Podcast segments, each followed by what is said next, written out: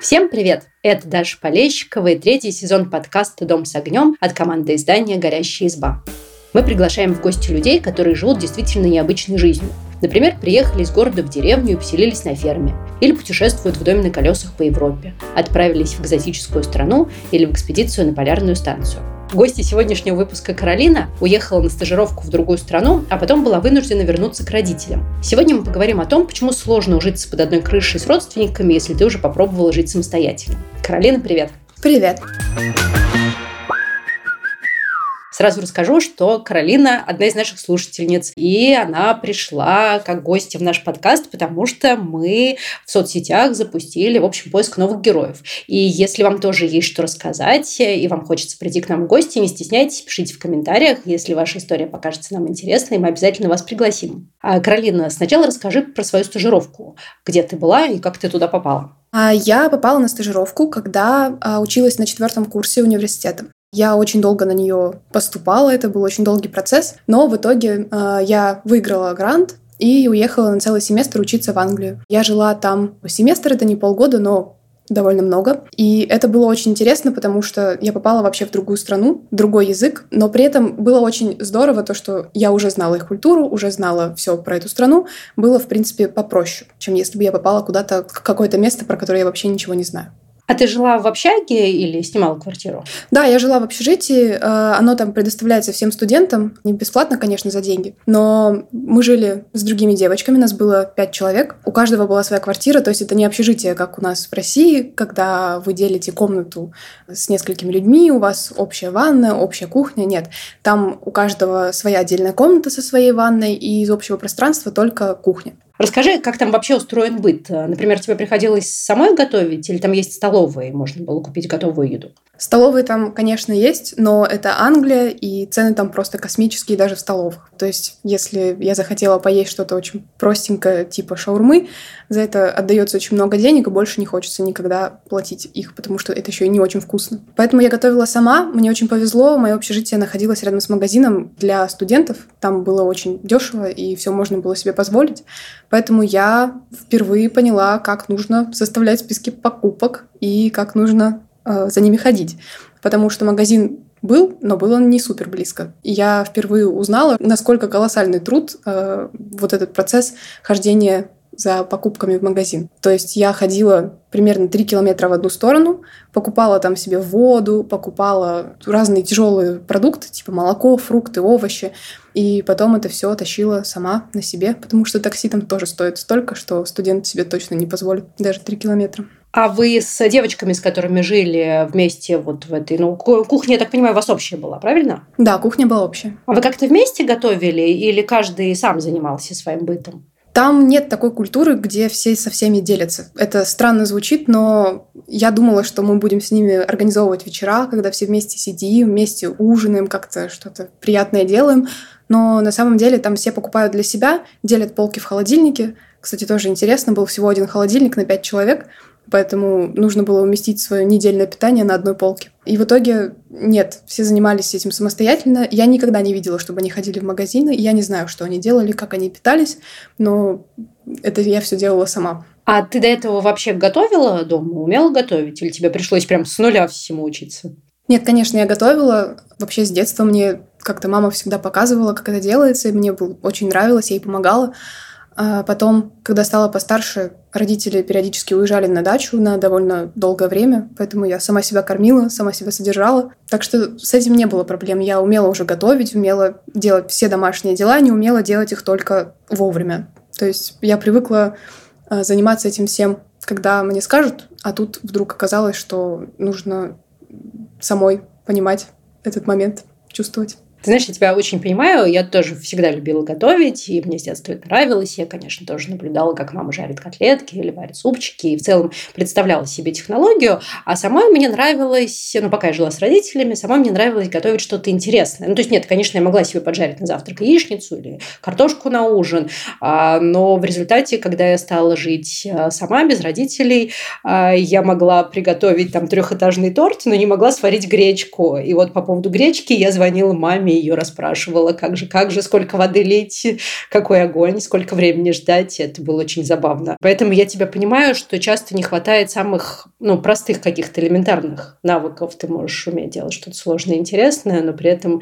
не знаю, забыть купить соль или растительное масло, без которых сложно что-то приготовить. А расскажи, как ты научилась планировать, что тебе в этом помогло? Что было самым сложным, что наоборот далось легко? Мне кажется, что мне помог метод проб и ошибок, когда я купила э, много вкусной еды, с которой невозможно было ничего приготовить. И деньги, заложенные на эту неделю, были уже потрачены. Поэтому неделю я попиталась практически подножным кормом, который вкусный, но бесполезный. А потом решила составить себе план на неделю, план блюд, которые я буду готовить, чтобы идти в магазин, зная, что я точно буду покупать. То есть я не составляла список продуктов, которые нужно купить, но я знала ингредиенты и по ним уже ориентировалась в магазине. Это был очень полезный опыт. Теперь я никогда больше не покупаю только какие-то классные, прикольные вещи, а уже задумываюсь о последствиях своего выбора.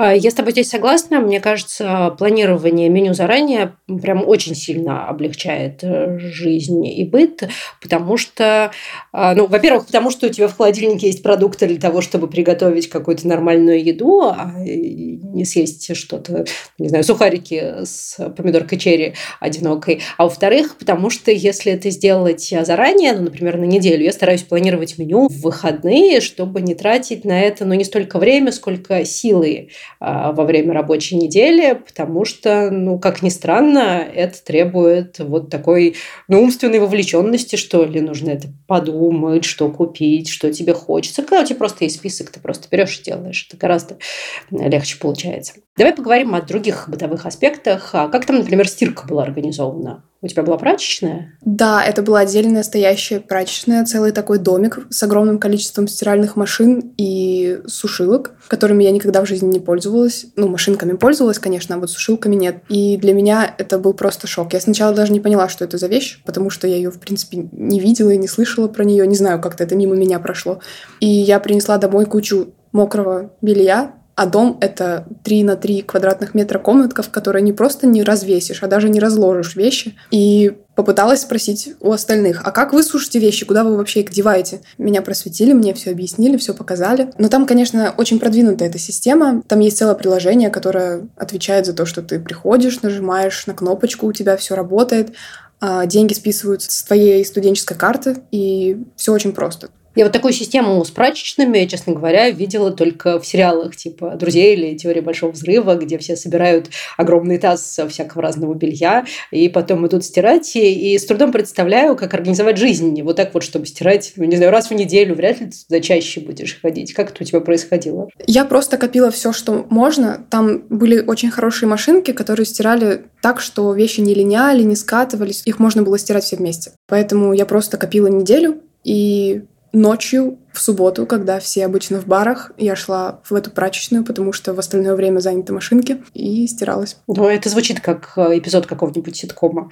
Очень прикольно. А потом ты вернулась обратно домой и, соответственно, вернулась к родителям. Расскажи, как это было и почему это было сложно. Да, я вернулась к родителям, потому что я все еще училась на последнем курсе университета. И сначала это вообще не было сложно, это было очень приятно. Я давно их не видела, они давно не видели меня, и мы так друг по другу соскучились, что это было ощущение постоянных каникул, когда мы вместе просто смотрим фильмы, что-то приятное вместе делаем. Было классно. А потом я стала чувствовать ту независимость, которая во мне сформировалась, когда я жила одна в чужой стране и не знала, что делать.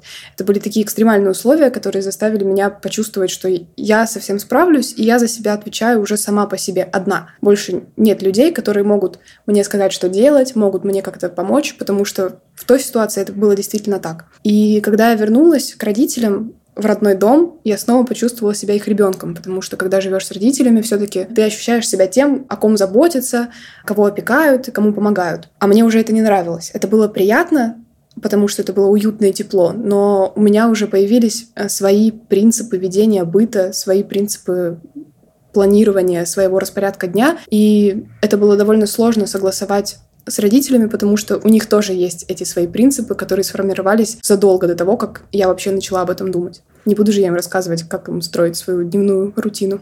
А, ты знаешь, у меня была похожая история. А, когда я училась в школе, у нас а, была возможность у всех ребят, ну там с какого-то года рождения, короче говоря, была такая программа, что можно было поехать по обмену в Америку и пожить там год в гостевой семье.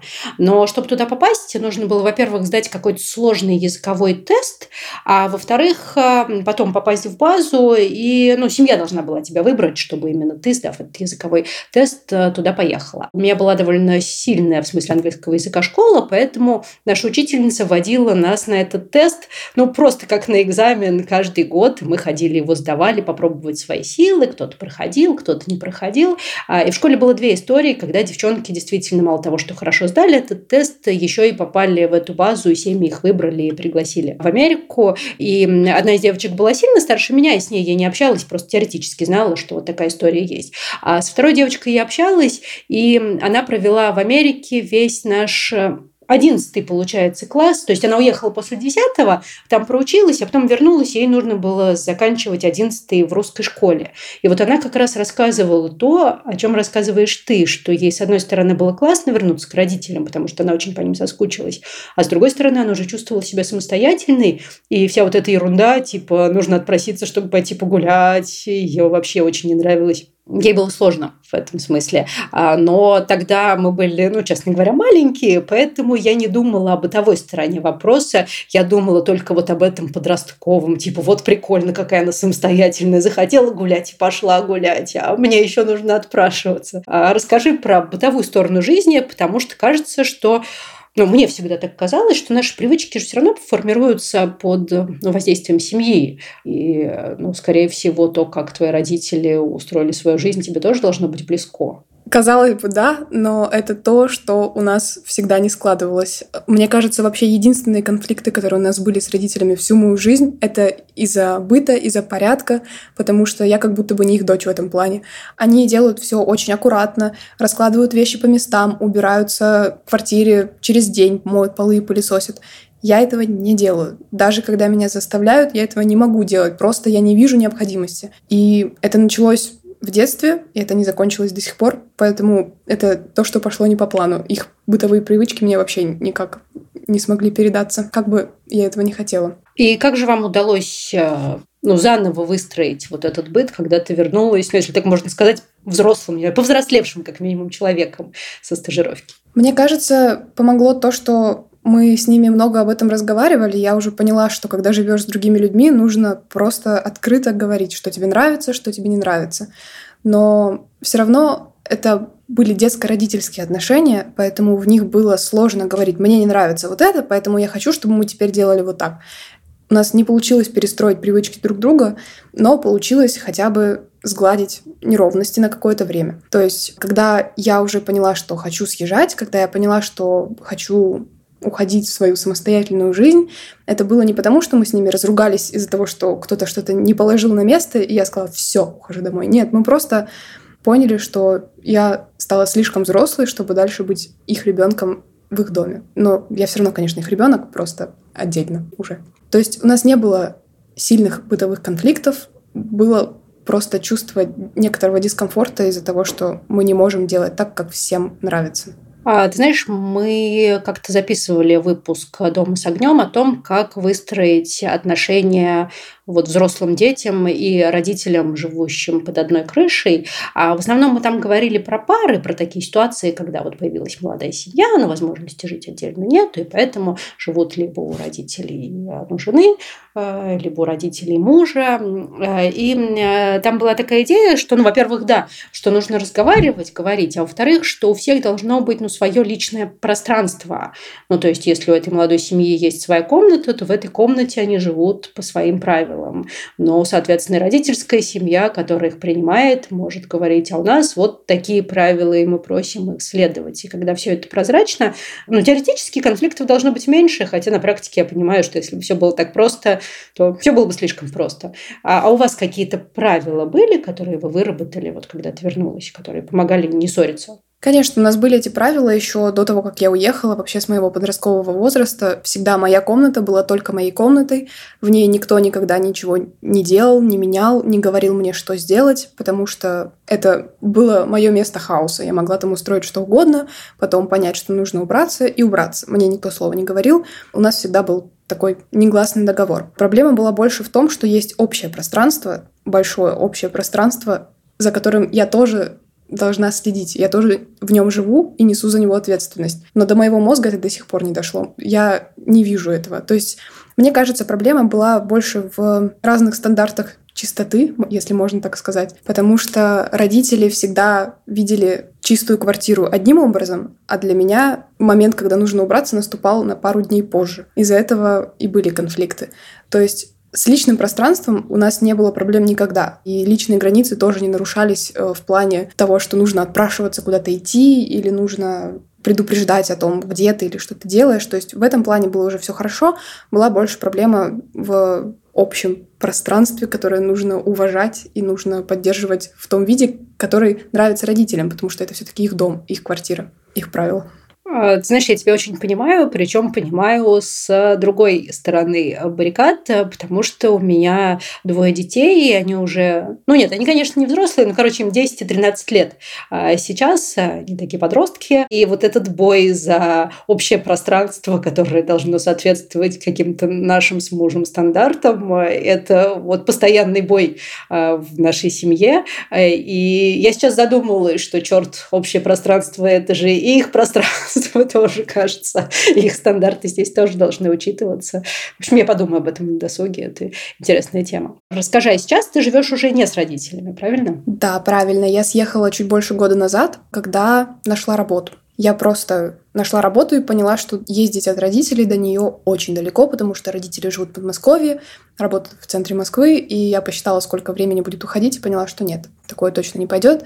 Ну и уже к тому моменту накопилось вот это желание жить самостоятельно. То есть я бы сказала, что работа стала больше просто толчком, пинком, который меня подтолкнул к этому. Я съехала на съемную квартиру и вообще мне полностью в этом помогли родители, потому что это была моя первая работа после университета. Ну, было бы глупо ожидать, что у меня была бы зарплата, которая позволила бы мне и себя содержать, и квартиру оплачивать, и еще покупать себе что-то иногда хотя бы когда-нибудь. Поэтому родители помогли мне с оплатой квартиры в первые месяцы, помогли мне перевести все вещи, все собрать, все разложить. Это была огромная помощь. Мама вообще даже поехала со мной смотреть квартиру, чтобы проверить, все ли там хорошо, потому что она знала, на что нужно смотреть, а я с таким еще никогда не сталкивалась. То есть от мамы была огромная помощь, и папа тоже потратил огромное количество времени, перетаскивая все мое имущество из одной квартиры в другую. Так что разъезжались мы абсолютно с любовью и теплом. И вообще последние вечера, когда я пыталась дособрать свои вещи, мы садились вместе и просто грустили, потому что только тогда начали понимать, что, кажется, это правда, кажется, я действительно съезжаю. Теперь мы не будем жить вместе, не будем сидеть на диване и смотреть фильмы. Это было грустно, но это было очень классное ощущение. Я понимала, что вот сейчас я делаю очень правильную вещь, я становлюсь взрослее, еще взрослее, и я иду как будто бы к тому, чтобы стать совсем отдельным человеком, маленькими шажочками. Ты сказала, что твоя мама знала, на что смотреть, и меня прям заинтриговал этот момент. Так на что же надо смотреть в съемной квартире? Расскажи, на что ты смотрела? А, мама смотрела и меня заставляла смотреть внимательно на состояние ванной и всех смесителей. Она их прям подошла и потрясла немножко, чтобы все было в порядке. На состояние счетчиков, на то, как работает газовая плита, потому что я никогда не пользовалась газовой плитой, для меня это был просто страх. Поэтому мама подошла, пощелкала абсолютно все комфорки, посмотрела, как они работают, как это все функционирует функционирует, чтобы все было хорошо. Плюс она, конечно, в основном помогла с тем, что приехала со мной на встречу с хозяйкой квартиры и поговорила с ней. Наверное, это было самое важное, потому что взрослая я или не взрослая, опыта общения с владельцами квартир, у которых я буду их снимать, у меня не было. И мама помогла мне увидеть, что да, вот эта женщина будет отлично э, со мной как бы обращаться, то есть все будет хорошо. Она задавала ей правильные вопросы, например, будете ли вы приходить без предупреждения, или как часто вы вообще будете проверять, в каком состоянии квартира, потому что я бы вообще не додумалась задать такой вопрос, а мама вот смогла. Это здорово, что у вас так все хорошо сложилось и удалось найти хорошую квартиру. А расскажи, а ты не исполнила страхи всех родителей подростков, которые переживают, что их ребенок зарастет грязью, когда будет жить один, будет жить в бардаке и есть чипсы на завтрак, обед и ужин? Как у тебя все организовано? Мне кажется, что чипсы иногда бывает такое, случается. А все остальное нет, потому что я сама была уверена, что когда я перееду, а, я зарасту грязью, мусором, потому что, ну, я не люблю убираться. Это вообще не мое. Это прям, ну, не нравится. Но когда я переехала и стала жить одна, я поняла, что, ну, вот я сейчас это не уберу, это никто не уберет. Ко мне никто не придет и этого не сделает. А жить в мусоре, ну, как-то не очень приятно, поэтому, пересиливая себя сначала, я это все делала, заставляла себя убираться по графику, составила себе какой-то график, где э, раз в неделю я делаю это, раз в неделю другое. Это вообще не сработало, я все еще ненавидела это делать. Потом я просто поняла, что я вижу, что грязно, надо убрать. Не грязно, пока можно не убирать.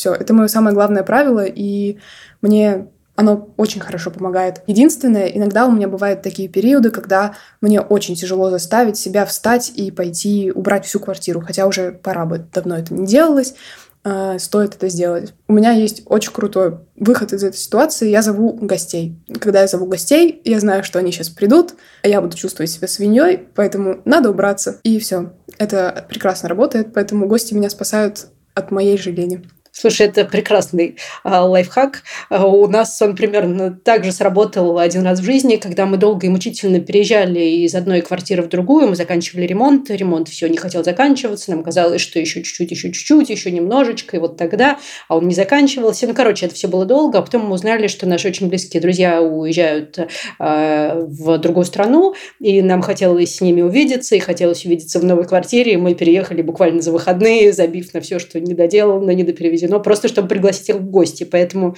я прям подписываюсь приглашайте гостей, вы почините, уберетесь и сделаете все, что не могли сделать последние несколько месяцев. Это работает. А мне очень понравилась твоя мысль про то, что когда живешь сама, ну, сама несешь ответственность за э, свою квартиру, никто не сделает за тебя, поэтому, ну, в конце концов, приходится это делать. У меня это осознание пришло, ну, тоже, когда я начала жить сама. Э, в общем, конечно, когда я жила с родителями, я тоже участвовала в хозяйстве. Ну, например, э, моей обязанностью было регулярно мыть посуду. А я терпеть не могла, и, честно говоря, до сих пор ненавижу это делать, мыть сковородки. Вот сковородки – это просто какой-то кошмар. А, и когда, в общем, была моя очередь мыть посуду, я видела, что на плите стоит сковородка с какой-нибудь одинокой котлетой. Я предпочитала ее не заметить, вымыть все остальное. А потом на следующее утро сковородка сама собой оказывалась чистой, а котлетка лежала в контейнере, потому что мама это сделала. Когда я стала жить одна, казалось, что если с вечера не заметить сковородку, то к утру она никуда не денется, а будет ждать тебя просто засохшая и плохо пахнущая. И если ты это не сделаешь, то никто это не сделает. В общем, это классно учит нести ответственность за чистоту в своей квартире. Да, у меня была такая ситуация, когда я еще не до конца поняла это правило жизни. И я приготовила себе рис в мультиварке и помыла огромную гору посуды, а потом увидела эту огромную чашу от мультиварки. В ней уже не было риса, и я подумала, господи, ее же сейчас мыть, она такая большая, в раковину не помещается, это так ужасно. Вообще не хочется это делать.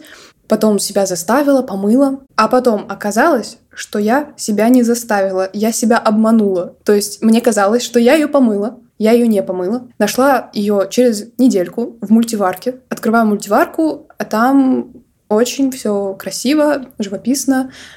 Мое белое плесневое наказание за лень. Но я была абсолютно уверена, что я ее помыла. То есть это не то, что я сделала вид, а я действительно думала, что я это сделала. Но нет. Оказалось, что нет. А поэтому теперь я умею отмывать плесень. Тоже полезный в хозяйстве навык, всем пригодится, к сожалению. Хотя лучше бы обойтись без него и не доводить до таких. Но такие истории были у всех, тут я тебя понимаю. А, расскажи, а как сейчас ваши отношения с родителями? Вы ездите друг к другу в гости? А, да, у нас с родителями прекрасные отношения. Они всегда были прекрасные, если бы не порядок. Теперь это вообще не вопрос, поэтому все чудесно. Ко мне родители почти никогда не приезжают, потому что у меня маленькая квартира, в ней нечего делать, и особо, ну, как-то даже не посидишь нормально. Но я к ним езжу регулярно, раз в неделю или хотя бы раз в полторы недели. Остаюсь у них всегда с ночевкой. Мы любящая, прекрасная семья, потому что у нас в целом нет друг к другу вообще никаких вопросов. и все просто здорово. А, мне кажется, когда ушел вопрос быта, стало все вообще прекрасно. А, я много раз такое слышала, еще даже от своей мамы, когда мы жили с бабушкой, с ее мамой она всегда говорила, что с ней тяжело жить, им вместе сложно уживаться. И когда бабушка от нас съехала, у них немножко, но улучшились отношения. И мама тогда сказала, что на расстоянии все-таки с родителями отношения всегда бывают лучше. Я это очень хорошо запомнила, и сейчас оно подтверждается. Это утверждение оказалось правдой. Да, я тоже тут с тобой соглашусь. А мне так повезло, что я никогда, а, ну, взрослый, после того, как я вышла замуж, я уже с родителями не жила и со свекрами не жила. Мы только встречались в гостях, поэтому у нас великолепные отношения. А, максимум, который у нас был вот такого близкого бытового контакта, это когда летом на даче мы все остаемся на долгое время. И удивительным образом начинают, ну, меня, во всяком случае, раздражать, знаешь, такие ну, бытовые мелочи, что кто-то что-то не так поставил в холодильник, холодильник, я думала, что это нужно выбросить, а это, оказывается, нужно было убрать, мусорка не там. Ну, то есть какая-то вот совсем ну, ерунда, которая яйца выеденного не стоит. Но когда ты долго живешь вместе под одной крышей, я понимаю, что из этой ерунды очень легко вырастают какие-то глубокие конфликты. Но когда это выходные на даче, можно просто взять и переставить или не обратить внимания. И все так это делают, поэтому у нас великолепные отношения. В общем, это классный рецепт. Живите отдельно от родителей, когда вы выросли, и у вас будут хорошие отношения. Мне кажется, у нас сегодня получился очень такой терапевтический выпуск для родителей подростков, а, которые могут его послушать и поверить, что их подростки, которые живут в грязи, не убираются в своей комнате, не моют сковородки, забытые на плите, а, ну, в общем, не зарастут в этой грязи, когда вырастут, а справятся со всем, потому что почувствуют ответственность. И, в общем, верьте в своих подростков, дорогие родители, если вы нас слушаете. Каролина, спасибо. Друзья, а, слушайте нас на всех популярных платформах. Всем пока.